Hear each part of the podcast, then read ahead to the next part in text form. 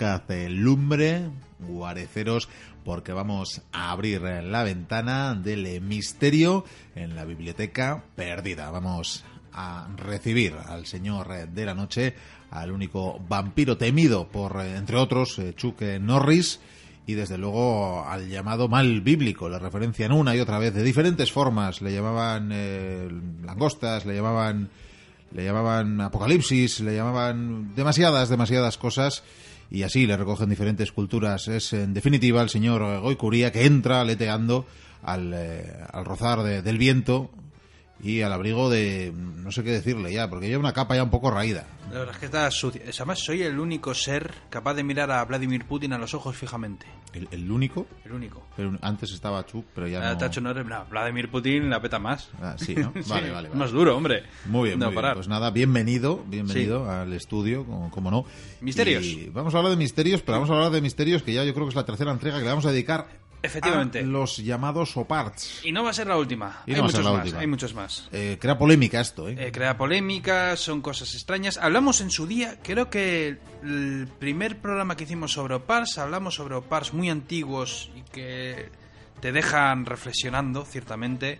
Después hicimos un segundo programa hablando de OPARTs de dudosa veracidad, porque no sabíamos muy bien de dónde habían aparecido si seguían por ahí, eh, en fin, esas dudas que, se forman alrededor de esos objetos extraños como esos clavos dentro de unas piedras preciosas como pueden ser los minerales. Y dijimos que hablaríamos de otro tipo de objetos fuera de su lugar o de su tiempo. Y hoy toca hablar de mapas.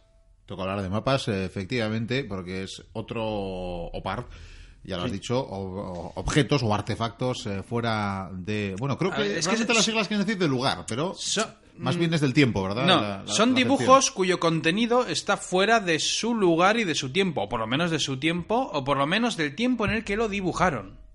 Porque nos vamos a encontrar con mapas... A ver, la gente va a decir, oh, van a hablar del mapa Piri Reis. Efectivamente, vamos a hablar del mapa de Piri Reis. No podía ser de otra manera, aunque ciertamente es un ejemplo de Opart que cuesta contestarlo, ¿verdad? Sí, lo que pasa es que luego os voy a nombrar unos 30 más. Sí, bueno. Y luego ya me, echáis cuentas, pensáis, reflexionáis. Sí, algunos pueden ser reinterpretaciones de las reinterpretaciones de, de, la vuelta, ¿no? Y claro, y, pero una cosa que es lo que antes hemos comentado, Miquel, tú y yo. A, ver, claro, hemos llegado a dar explicaciones nuestras propias. Bueno, me, me la he jugado yo, porque tú, como dudas, siempre no te quieres mojar sobre de dónde llueve a veces. Eso es, de dónde pueden venir estos objetos, qué explicaciones puede haber. Claro, ahora hablamos de mapas. ¿Y qué explicación podríamos encontrar o pensar sobre este tipo de objetos cuyas marcas, esa cartografía que vamos a descubrir, eh, bueno, no encaja por la sencilla razón de que vamos a encontrarnos con territorios, costas, fronteras, eh, arrecifes, por decir, islas, eh, unas márgenes que nos habían descubierto. Efectivamente. Entonces, Pero que incluso en algunos casos, ya lo vamos a comentar, eh, hablamos de cuestiones de orografía sobre el terreno, digamos, que no hemos descubierto incluso hasta el siglo XX. Efectivamente. Yo, a ver, si me encuentro un mapa y tiene unas costas marcadas que era imposible que las hubieran descubierto. Bueno, pues yo solamente puedo pensar mm, dos cosas. Una, ese tipo que lo dibujó sabía lo que había y lo dibujó. O dos, lo copió de otro dibujo y ya está. Con lo cual, el que hizo ese segundo dibujo lo había dibujado. Bueno, luego hay una tercera hipótesis que esta yo no me la creo, que pues alguien desde hace desde miles de kilómetros de altura eh, cogió un lapicero y empezó, bueno, un carbón y empezó a trazar rayas en un trozo de papiro o, o bueno, cuero de, animal y marcó pues el, polo sur. Eso es. Oye, igual la explicación, lo, voy a decir en broma, ¿eh? que nadie me interprete como, como, que voy a dar la, la explicación. ¿eh? Iba a decir que igual la Torre de Babel fue tal y era tan alta que te permitía cartografiar el mundo. Y que parece que lees mi mente, pero estaba pensando entrar un día a un ministerio de la historia dedicado a la Torre de Babel. Pues mira, evidentemente parece que Pues mira, igual sí, igual dentro de un par de semanas lo traigo, porque es que precisamente lo estaba pensando. Ah, bueno, pues muy bien, pues nada. Este es el poder vampírico que tengo yo. Efectivamente. De chupar la sangre. Bueno, yo si te parece, quería, quería empezar, porque probablemente el protagonista de hoy será el mapa, o los mapas, mejor dicho, de, de Piri Reis, pero quería empezar tal y como aborda este, este capítulo de los SOPARTS, de los artefactos fuera de lugar o de tiempo, Sí. el, el investigador, el reportero Tomás Martínez Rodríguez, en, en- en un libro bastante interesante sobre misterios del pasado, eh, hecho además desde una perspectiva pues, bueno bastante aterrizada, digamos, no voy a decir científica porque habrá Pero científicos que lo discutan, Tengo- pero Tengo un día que lo- me acuerdo que lo leí. y tiene buena bien, perspectiva. ¿eh? Sí, sí. Y, y él arranca hablando de incluso un texto pues, religioso, ¿no? Un libro sagrado de la India, del Vishnu Purana. Y bueno, la verdad es que tampoco, no sé si llegaba a dar el dato o no lo tengo a mano de, de qué fecha tiene, pero vamos, podemos hablar desde luego de... Esos son como los del Mahabharata y el Ramayana que pueden tener. Sí, que pueden tener, vamos. 5.000 años. Sí, o miles, o no sé cuántos años tendrán, vaya, Eso se pero... entremezcla con la explosión nuclear, con los Vimana. Pero desde luego no son de hace 500 años ni 600, ¿vale? Eh, no, o sea, no. entendámoslo. A ver, ahí, habla, ahí habla, para que no entiendan los mochuelos, ahí habla de la mitología de la India. Efectivamente. Y claro, nos pone eh, la, la posibilidad de que los brahmanes eh, tuvieran conocimientos eh, más que precisos de la cartografía del mundo. Pero claro, insistimos, eh, en un tiempo, sí, sí. en un tiempo En la que el mundo era de esa colina a esa colina, sí. Entonces, este libro contiene, contiene un, un párrafo, unos párrafos, un pasaje dedicado a, a lo que llaman, eh, a un continente que le llaman Puskar, que lo describe como un continente con dos barsas, que significaría tierra. Claro, me imagino que aquí los escépticos empezarán a decir que igual la traducción de continente y de tierra, la palabra quiere decir ocho cosas diferentes, pero bueno, vamos a dar la, la teoría que nos deja este investigador. eh, y, aunque realmente la cita, ¿eh? tampoco es que la haya inventado él, ni mucho menos, ni, ni la haya recogido él. La, la recoge, sí, A ver, sin en duda. aquella pero época no que- existía la que- palabra que no la ha continente, ni tenían en la cabeza lo que era un continente. Efectivamente, pero reformulamos, ¿no? Hablan de Puskar, que es un continente que tiene dos tierras, dos barsas, y que está a los pies de Meru, que es eh, el polo norte, ¿no? Y a su vez nos dice que está ubicado frente a un océano lechoso, que sería Xira, o algo así, complicado de pronunciar, y para colmo nos dice además que las tierras eh, recuerdan o conforman la forma de un arco, ¿vale? Bueno, luego te voy a decir algo yo. Entonces, Sí, claro, sí. evidentemente parece que nos está evocando el continente americano, ¿verdad? Porque al Pero final...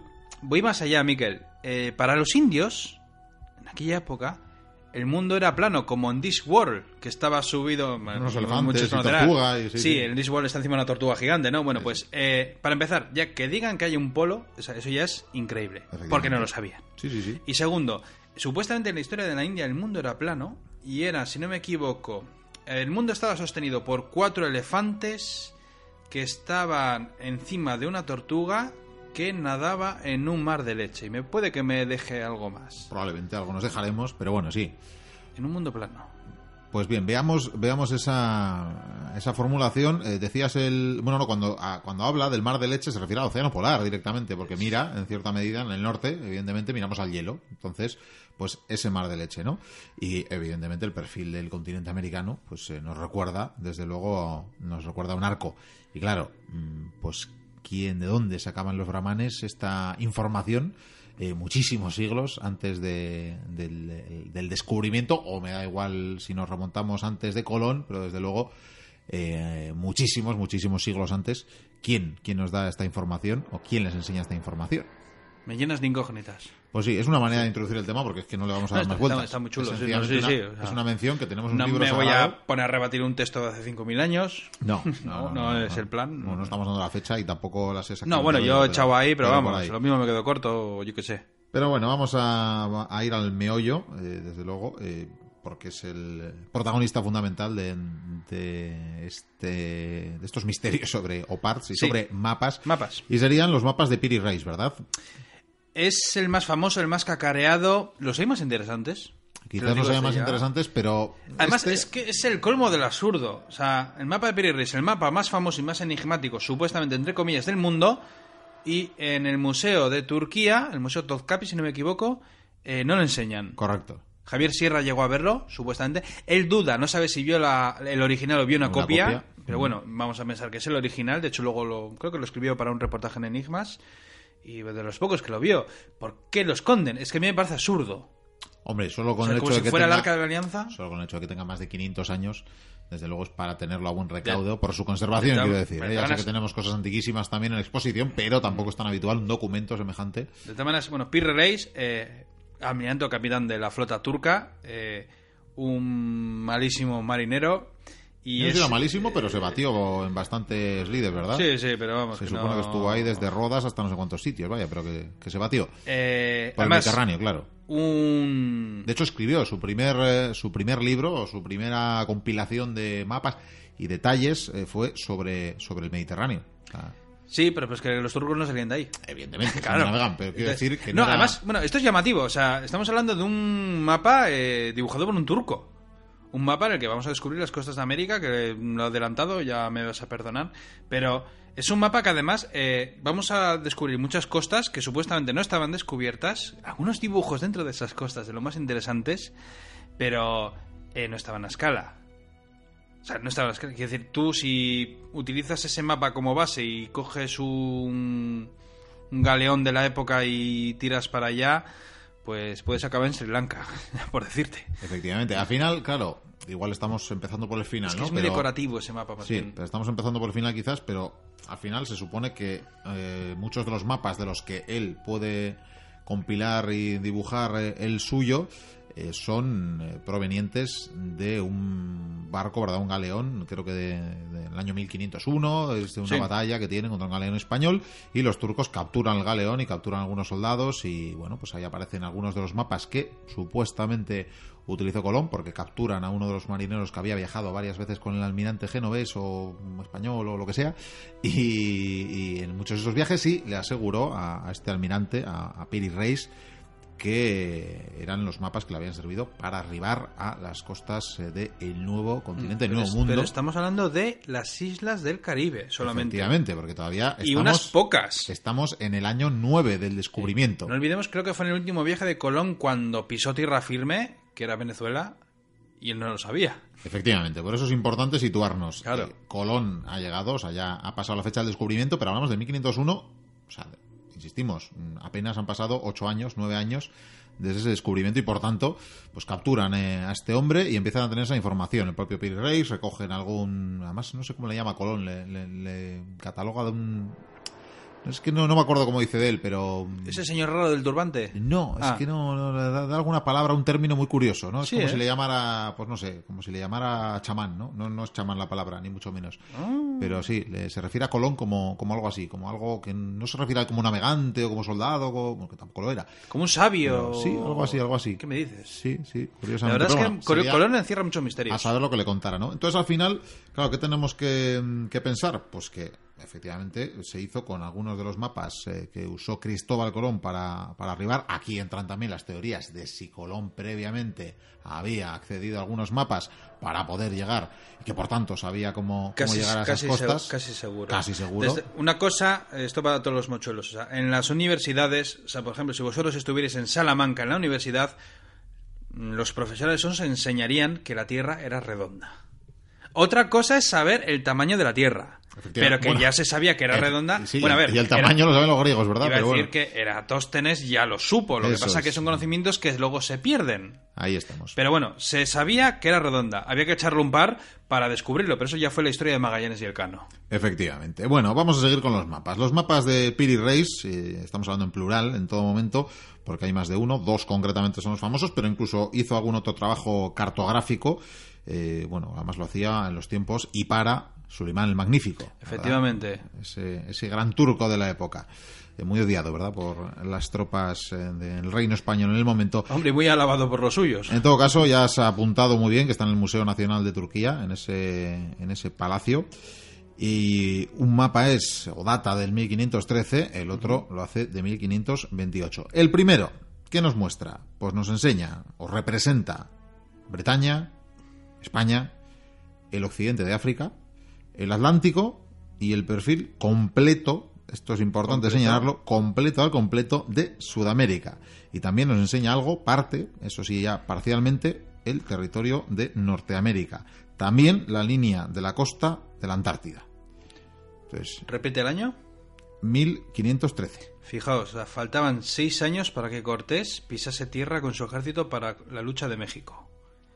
Se conocían las costas, bueno, las islas, se conocían buena parte de las costas de América. Hablo por parte de los españoles. Y se había descubierto la Florida. Y poco más.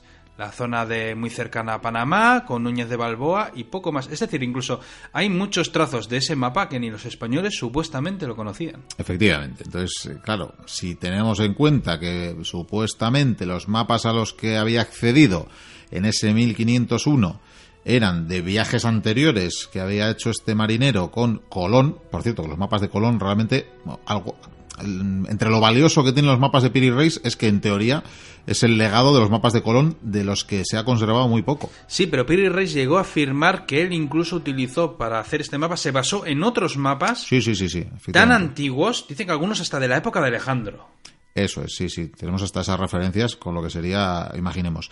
En todo caso, nos vamos con el segundo mapa, donde aparecen cartografiadas Groenlandia, Labrador, la costa Labrador, Terranova, eh, algo parte del territorio de Canadá, del actual Canadá, y parte de la costa oriental de Norteamérica hasta casi la península de Florida. Increíble. O sea, ese, ese sería. Y claro, eh, bueno, ha habido investigaciones sobre, sobre estos mapas y llegaban a determinar incluso en alguno de los dos mapas, ya me cuesta saber decirte cuál, pero en, ya en, uno de los dos las distancias sí son correctas. Sí. En el que citabas tú antes, eh, que parece más una decoración y una, no sé, una salsa de, que están ahí puestos, eso es. El más bonito diría yo, ese no tiene unas o sea, las, proporciones no son correctas, pero en otro sí. Creo que incluso había dejado unas marcas eh, mostrando la geografía montañosa que tenía los Andes, si no me equivoco, incluso se puede ver una especie de llama dibujada. Ah, correcto, eso es. Ahí, claro, nos habla de la. Eh, a ver. Nos habla del terreno. O sea, nos está hablando del Perú. Efectivamente. Eso es imposible. Efectivamente es algo impresionante. Y claro, nos demuestra, ya lo he dicho antes, este hombre había hecho algo parecido y cartografiado y demás eh, el Mediterráneo, pues con esos mismos detalles, ¿no? Aquí hay estos animales, aquí hay estos recursos. Pues Eso nos, estaba haciendo lo mismo, pero con el continente. con el continente al que ni siquiera se había llegado a poder eh, navegar hasta el punto de conocer todos los perfiles de las costas, pues él de alguna manera lo estaba consiguiendo. Es decir, que aunque lo hubiera querido inventarse esta historia y, tuviera suerte y de chiripa para impresionar a su sultán, o sea, es que era imposible y que hubiera tenido suerte. No solo ya los animales, es que, por ejemplo, en el mapa, en el primer mapa que inventábamos, en el del 13, en el 1513, sí. Eh, fíjate, por cierto, ya hace 500, 503 eh, añitos, aparece eh, la costa, el perfil de la costa completita de Brasil, pero es que además aparecen ríos que tardarían muchísimo tiempo en ser explorados, el Orinoco, el Paraná, el Uruguay o el Amazonas. Y eso es muy llamativo, porque las naves españolas llegaron a explorar esa zona, pero esos territorios, por el Tratado de Tordesillas, ya pertenecía, pertenecía a Portugal. Y los portugueses, hasta muy adentrados en... ya pues eh, no sé si era ya casi casi a mediados del siglo XVI, mm, prácticamente no avanzaron nada, se quedaron en islas, tenían algunas pequeñas posesiones, pero muy pequeñas en la costa porque tardarían mucho en avanzar. No hicieron unas expediciones a, como las que provocó Castilla.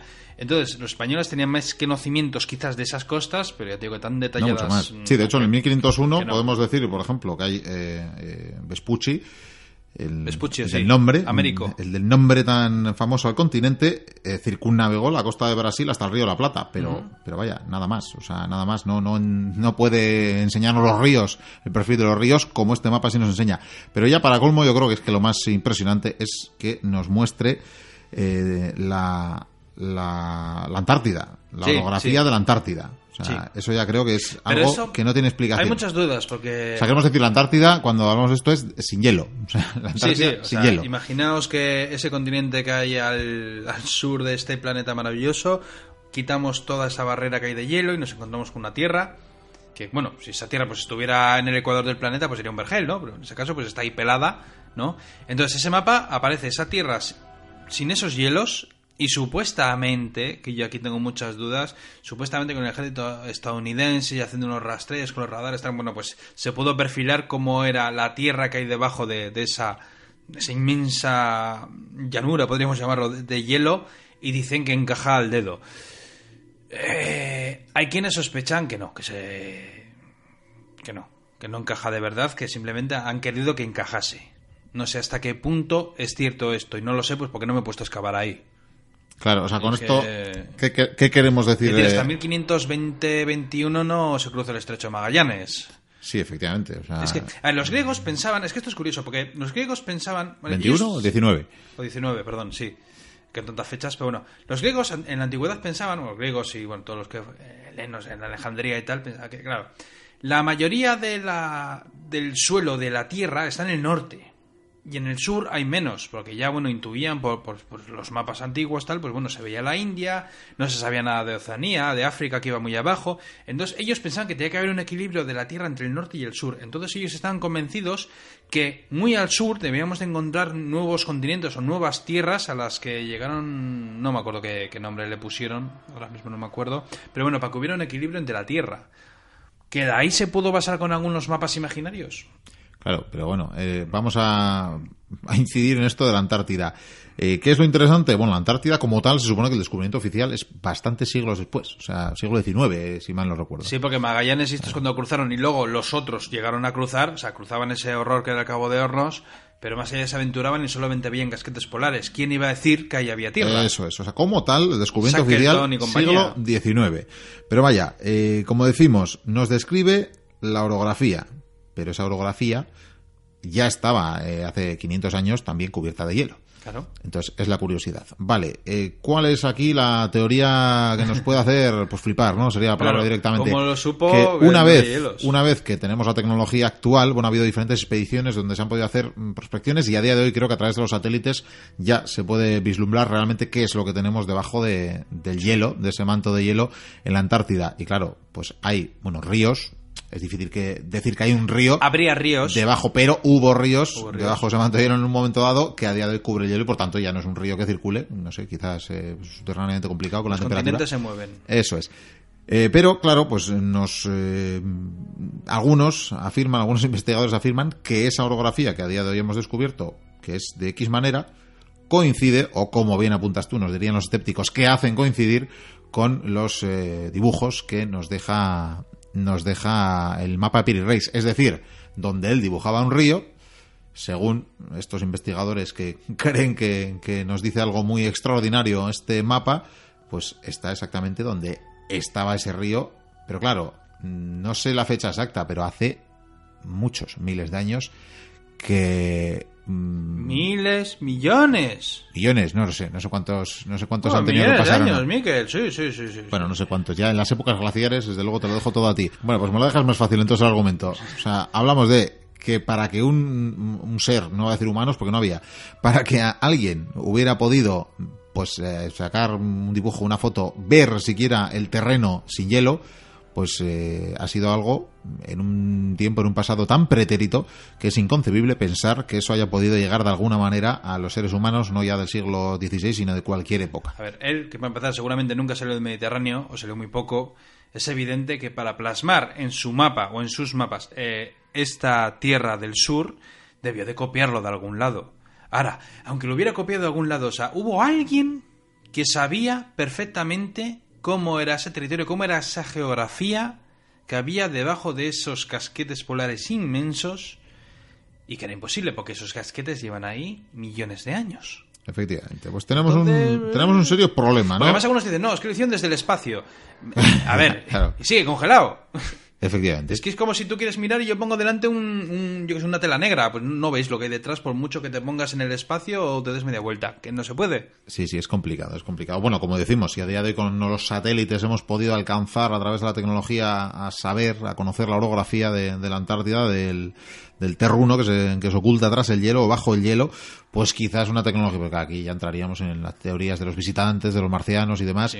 que luego dejan un legado de sabiduría sí, siempre, siempre. a Y las civilizaciones. Y pirámides, dejan Pirámides. pirámides por todas partes que son, por supuesto, plataformas de aterrizaje, como bien sabemos. Pero bueno, no nos ponemos conspiranoides. Antes has apuntado algo muy interesante que era eh, los, eh, bueno, la- las citas que nos deja Piri Reis asegurando que sus mapas en el fondo eran eh, copias de otros mucho más antiguos.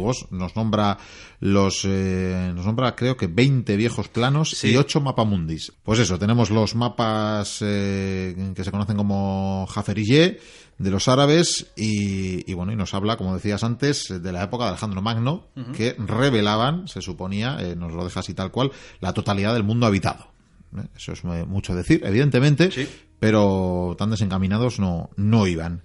Y realmente podemos ir eh, pasando de mapas porque, como bien apuntabas, hay unos cuantos más que, Sí, sí, que sí. tienen mm, tanto más misterio. De hecho, otro de los que podemos hablar para hablar de, de la Antártida y demás es el conocido como Oronteus finaeus o Fineus, que me imagino que ese voy también a hablar ahora mismo, vas a hablar de él. ¿verdad?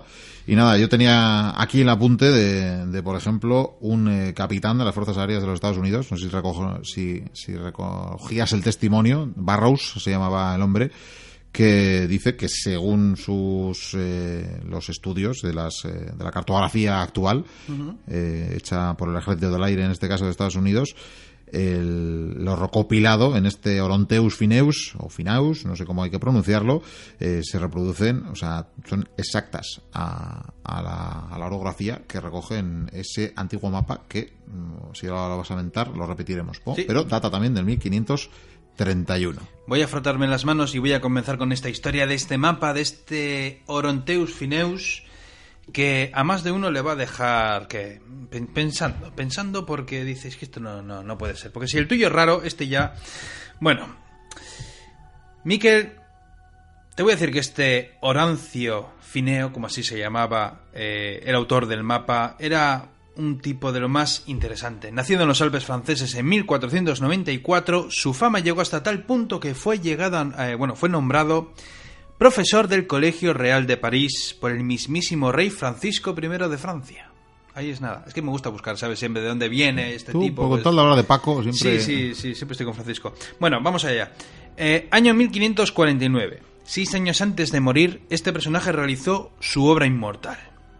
Una obra además dedicada al soberano Enrique II de Francia y fue conocida como la esfera del mundo. Un nombre precioso. Sí, es, bonito. Tenía que ser para un monarca francés, claro.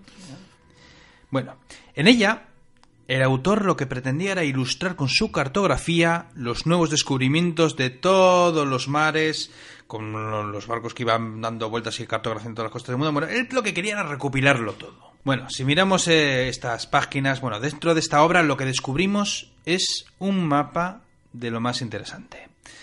Este mapa al parecer está fechado en 1531. En este mapa el autor describe con una gran precisión las costas de la Antártida, como el anterior, pero en este caso marca con gran habilidad todos los accidentes geográficos, tanto los cabos como las bahías. Es decir, que tiene una precisión que va aún más allá de lo que el otro hizo con el mapa de Piri Reis. Es decir, que el mapa de Piri Reis tú te lo encuentras con las, zon- las costas, las bahías, todo lo que te encuentras. Pero este está, es como si hubiéramos hecho un zoom. Efectivamente. Sí, es lo que el capitán Barrows este estadounidense decía que es preciso, o sea, es totalmente exacto. Todo, excepto un pedazo del sur de Nueva Zelanda, que lo representa como una especie de zona de hielo, todo está perfecto. Bueno, basándose en el dato de, de la zona de Nueva Zelanda, tanto los geógrafos como los geólogos que estaban interesados en este misterio, lo que hicieron fue datar con un pequeño margen de error el momento o el supuesto momento en el que se tomaron los datos necesarios para dibujar este mapa.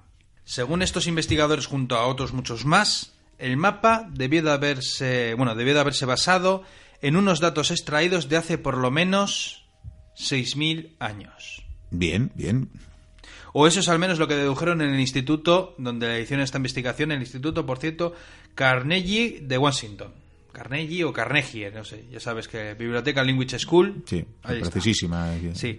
Eminencia. Llamó en exceso la atención estos últimos datos, eh, con la geografía que hacía sobre todo de la Antártida, y se llegó a dibujar de todo, desde ríos, valles marcados, tal y como debieron de existir supuestamente hace miles o millones de años cuando no había hielos, y- o por lo menos, como dicen estos, desde hace más de 6.000 años. Lo que pasa que hace más de 6.000 años, en principio, esto estaba completamente congelado. En fin, que nos encontramos una especie de mapa Piri Reis, solo que habiendo hecho un zoom y con las zonas más marcadas y más detalladas. Bien, bien, bien. Pero aquí lo que traigo es una pléyade de mapas enigmáticos. Me dejas a mí fechas- avanzar otro que supongo que vas a Ah. decir, pero digo porque así cerramos un poco lo polar. Ah, si quieres cerrar el Estaría círculo bien. polar. Te robaré uno de los Eh, que vayas a mentar, porque seguro que lo mentas. El- Seguro, el, tengo mapa aquí un listado terrible. El mapa Ceno, me imagino. El que lo vas a mentar. seguro que lo tengo, yo tengo Seguro todo. que sí, ¿no? Bueno, pues realmente este es del año 1380. Y ¿Qué me dices? la curiosidad de este. ¿Edad media? eh, Pues sí, que, que recoge en Groenlandia, pero sin hielo. Entonces, una vez más, nos dibuja su orografía. Es decir, y- los vikingos llegaron cuando no había hielo, que había. Claro, pero mm, tenía que haber pasado mucho tiempo. Claro. Pero claro, nos aparece, eh, insisto, ríos, montañas, y aparecen dibujadas. Y estos ríos y montañas, ya no hablamos de satélites, ya no hablamos de información difusa o, o- o discutible, se supone que fueron localizados en los sondeos que hicieron en la expedición eh, polar mm, que hicieron eh, varios franceses, como Paul Émile Victor, entre el 1947 y el 49, o sea, ya hablamos del siglo XX. Sí. O sea, quiero decir, con sondeos en esa expedición dicen, pues sí, aquí había un río, Claro. pues sí, aquí había una montaña, porque ya tenían ese mapa, supuestamente de, de la Groenlandia sin hielo, y por tanto pudieron hacer las comprobaciones. El mapa de Ceno. El mapa de O sea, que Ceno. el Ceno sabía en la Edad Media Efectivamente. los ríos y valles y todo eso. Y el asunto es eso, que a priori o usaron una cartografía de, con Groenlandia muy anterior a, a no sé cuántos miles de años en este caso también, no sé si hablamos ya de tiempo prehistórico o no, pero cuántos, eh, no, no sé en qué momento es eh, Groenlandia pues eh, se cubre o no de, de ese Pues, manto blanco. Ese mapa es una piltrafa. Porque yo- piltrafa. Yo, yo tengo algo más interesante aún. A ver, a ver. Mira, Miquel. eh, voy a empezar con esta playa de, de- de- de- de mapas. O sea, van a ser muchos datos, ¿vale? Bien, comenzamos con las cartas marítimas de Claudio Ptolomeo, Miquel, del siglo II. En estas cartas descubrimos la isla de Groenlandia, es decir, la que acabas de citar, Bien. parcialmente cubierta de hielo y Suecia completamente congelada. Siglo II. Ahí es nada. Sigo. Un mapa chino. En este caso hablamos del mapa chino de Swansea o. Bueno, tiene tiene una J y una Y extraña, pero bueno. Este mapa al parecer está grabado en un pilar. Está tallado supuestamente, según lo que sabemos, en el año 1137 y su misterio reside en que está construido mediante la técnica de la, de la trigonometría esférica desconocida todavía en su tiempo, es decir, los métodos que se utilizaban para hacer los mapas modernos hoy en día. Bien. Más, el de Portulano, Portulano de Dulcert. Este está datado en 1339 y reproduce con suma perfección, Miquel, todo el continente europeo, casi sin errores. Esto es lo gordo, casi sin errores y con latitudes exactos, imposibles en su tiempo. No olvidemos que si cualquiera de los que estamos aquí miramos un mapa de, por ejemplo, del año 1400 de la península ibérica, flipa. Sí, sí, Flipa. sí. Bueno, y en esa época ya lo hacían bastante cuadrada. Sí, sí, la verdad que, que esa precisión eh, es eh, el misterio de ese mapa. El mapa de Tisigano. Este está datado en 1424 y nos descubre las islas de América, como por ejemplo Puerto Rico o Guadalupe, y las, las denominó igual que lo hacían los nativos de estas islas, es decir, Antillas. Sigo. Sigo, sigo. Sí, sí, me regocijo yo mirándote, Miquel. Faltaría Bien. más. El mapa de Pertorum. Este es del año 1440 y nos descubre con una suma precisión las costas de América del Norte, de América Central, pasando desde Terranova hasta la mismísima Yucatán. En 1440. Sigo, el mapa de. Este es de 1470 y nos enseña un grandísimo continente pegado a las costas asiáticas. Su contorno es exacto al continente americano. Es decir, solo que por el otro lado. Ah, bien, bien. Claro. El mapa de Judith Ibn Ben Zarza. Este es del Zara, año... Zara, creo que le has puesto. O Zara, le has perdón. puesto otra Z ahí. Igual sí. Es del año 1487 y nos muestra el continente europeo con las costas que debería tener en la última glaciación, que es sobre el año 10.000 antes de Cristo, al igual que el mar Mediterráneo y el mar y el mar eh, Negro, que forman un lago. Y es cierto, formaban un lago. Y también eh, Groenlandia, también nos la muestra con su orografía. Pues igual sí, también. Lo que pasa es que como es tanto lo que tengo aquí... Sigo, otro, el de Enricus, el mapa de Enricus Martellus. Este es del año 1489 y en él vemos como los ríos que parten de una zona desgajada de China en dirección al sur no son tales. Sus formas corresponden a los grandes ríos de, la Sudame- de Sudamérica como el Amazonas, el Colorado, San Francisco, el Negro, el Paraná, el Paraguay o el Orinoco. Pensaban que era China y era, y era Sudamérica. Bien, bien, bien. bien. Claro, ¿quién lo iba a pensar? Otro, el de un geógrafo portugués llamado Da Carneiro del año 1502. O sea, fíjate, hasta ahora no hemos llegado al año 1500, ¿eh? Bien, este nos descubre las costas africanas con un detalle absoluto y tan perfecto que solo podría haberse completado con la trigonometría esférica que todavía no había sido inventada, la misma trigonometría con la que habían hecho el mapa chino en aquella columna. Sigo. Sigo, sigo. El mapa de Juan de la Cosa del año 1500. Este nos pilla más cerca. Sí, nos Resulta que muy cerca. Pero es que este es un mapa muy raro, ¿eh? Porque resulta que este mapa muestra las costas de América del Norte que todavía no habían sido ni descubiertas ni exploradas. O sea, ni Ponce de León se había paseado por ahí para buscar las, las fuentes de la eterna juventud. ¿Quieres más? Dame, dame. Pues más. otro más, otro más. El mapa de Andrea Benicosa. Este también es del mismo año de 1502 y reproduce el mar Báltico con glaciares propios de la última glaciación. O sea, estos señores ya saben cuando se congeló la- el asunto cómo estaba. O eran videntes o vete tú a saber. O tenían internet. El mapa de Bartolomé Colón. Bueno, esto es una carta, más bien. 1504. Dibuja con precisión las costas del Istmo de Panamá. Y el descubrimiento de Panamá eh, se hizo bastante después. El mapa de Caberio de 1504. Este nos muestra la enorme cordillera de los Andes. Que no se conocía, pero ni por ensalmo. complicado, complicado cartografiarla. Complicado. La carta de Waldseemüller o Waldeseemüller, debería ser algo así, de 1507. Este nos muestra las desconocidas costas de Perú y Chile. O sea, es como si hubiera dado la vuelta y hubiera empezado a subir hacia el norte y hubiera recorrido ambas costas. El mapa de George Reinel de 1510. Este nos enseña las costas del Océano Índico con una precisión insólita. Y también parte del continente australiano, te voy a apuntar. Efectivamente, que no se conocía, evidentemente. El mapa de Jan Roch, este es de 1542. Este nos describe Australia, directamente. El mapa de Jan de Descelier, o algo así. Selier o- bueno, sí. Este nos enseña... ¿El otro era Australia? Pues este Nueva Zelanda. Bien, Casi bien, nada, sí. seguimos. El mapa del navegante turco Haji Ahmed, o algo así, Ahmed, eh, este datado en 1559, nos muestra las costas de Alaska. Alaska, Miguel. Turco, ¿eh? Era un turco. Y de Liberia, formando el estrecho de Bering tal y como fue en la era de la glaciación, es decir, cuando supuestamente, según la historia oficial, los humanos fueron desde Asia hasta América cruzando ese estrecho cuando los océanos descendieron de nivel a causa de la glaciación. Pues deben dejar algún mapa hecho. Seguro, dijeron por claro. aquí y para allá. Por aquí para allá, eso es. Los dos últimos, venga. El Atlas de Gerardo Mer- Mercator, de 1569, nos muestra la Antártida, como no, libres de hielos, con un grado de exactitud imposible. Y por último, el mapa de Boucher, de 1754. Aquí ya nos acercamos un poco más. Este nos enseña también la Antártida, por supuesto sin hielos, y dividida curiosamente en dos grandes islas. El mapa el mapa era exacto, pero por lo visto no fue comprobado del todo hasta 1958. Sí, esa expedición que hablábamos Eso antes es. precisamente, cuando se exploró sísmicamente el territorio. Entonces, con todo esto, yo, después de leer, contaros todos estos mapas, yo solamente puedo tener una cosa en la cabeza.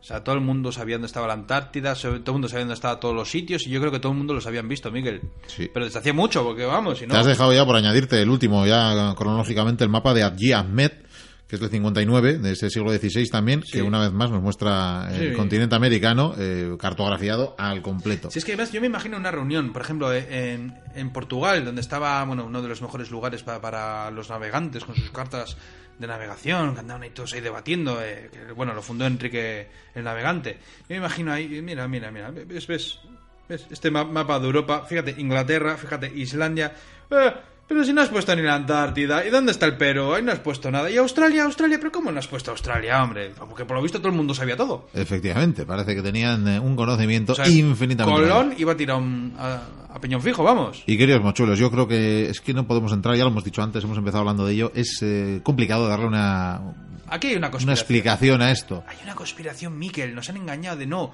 Se aventuraron y fueron descubridos. Ya lo sabían todo el mundo. Sí, o Yo creo- quizás, o quizás podemos dar una explicación un poco chauvinista y decir que es que los vascos iba- eh, iban a cazar ballenas. Eso y es verdad, claro, sí, pues sí, donde sí. hiciera falta. O sea, pues Claro. hacían apuestas. de, pues, ¿qué te apuestas a que yo voy hacia el este y, y doy la vuelta al mundo antes que tú? Y luego, Claro. Lo contrario, lo decía Pachi. Entonces, pues luego Claro. iban cartografiando de vez en cuando, o lo hacían de memoria incluso, ¿eh? Claro. Lo hacían de memoria. Y luego decían, ¿cómo has vuelto tan pronto? Y dice, bueno, hemos tirado de los remos. Efectivamente, efectivamente. Un par de semanitas te habían dado la vuelta al mundo, la verdad. El caso es que todo el mundo sabía cómo era el mundo, excepto lo- los propios nativos de América, que no sé, igual un día de repente hacemos un hallazgo y descubrimos en un mapa y resulta que sabían perfectamente dónde venían esos barbudos. Pues es muy posible. Claro, quién sabe. No lo descartamos. ¿Qué? eh, ¿Ya- lo ya dicho. puestos? Vamos. Ponernos ya a darle explicaciones que le dejamos a cada, a cada oyente, ¿verdad? Que A ver, si alguno tiene una teoría chula, sí, que nos la eh, nos la traigan y Nos parece perfecto, porque se pueden discutir algunos de los mapas, pero es que muchos de ellos, como el de Piri Reis, vamos, no tienen, no tienen demasiado debate científico al respecto. O sea, no hay duda sobre su veracidad en principio, Claro. hasta donde yo sé. Iba a comentar, hombre, todos estos mapas que sean falsos. Iba a comentar, eh, para el siguiente me gustaría hablar de lenguas y escrituras imposibles. Lenguas escrituras, bueno, Sí, sí, eso ya, sí, llamarlo par, ya me parece demasiado, ¿eh? Si te digo que se ha encontrado escritura sumeria en América, eso es un opar. Bueno, pues, en fin, Fuera de su tiempo no sé, pero fuera de lugar... fuera al lugar seguro. O sea, es como lo que se dice siempre. Es como si un día te encuentras de repente un sestercio en los Andes o un pilun en, yo qué sé, en, Costa Rica. Pues, pues, Clavado, hombre, me- un pilón clavado en el Yeti. pilun, eso ya sería fantástico. Sujetando un sestercio siempre, claro. ¿Lo dejamos aquí? Lo dejamos aquí. Pues ábreme la ventana. Te abro la ventana, ahí se transforma el señor Goicuría y aletea, aletea cual, cual lechuza, cual lechuza, y no sabemos, no sabemos eh, a quién ha ido a devorar, eh, cuál es la sangre, cuáles son los, eh, la hemoglobina, los glóbulos y demás que ha ido a absorber esa esencia vital. Quizás a Chus Norris, quizás a Vladimir Putin, quizás al Yeti atravesado por el Pilum. Eso nunca lo sabremos. Seguimos con el programa.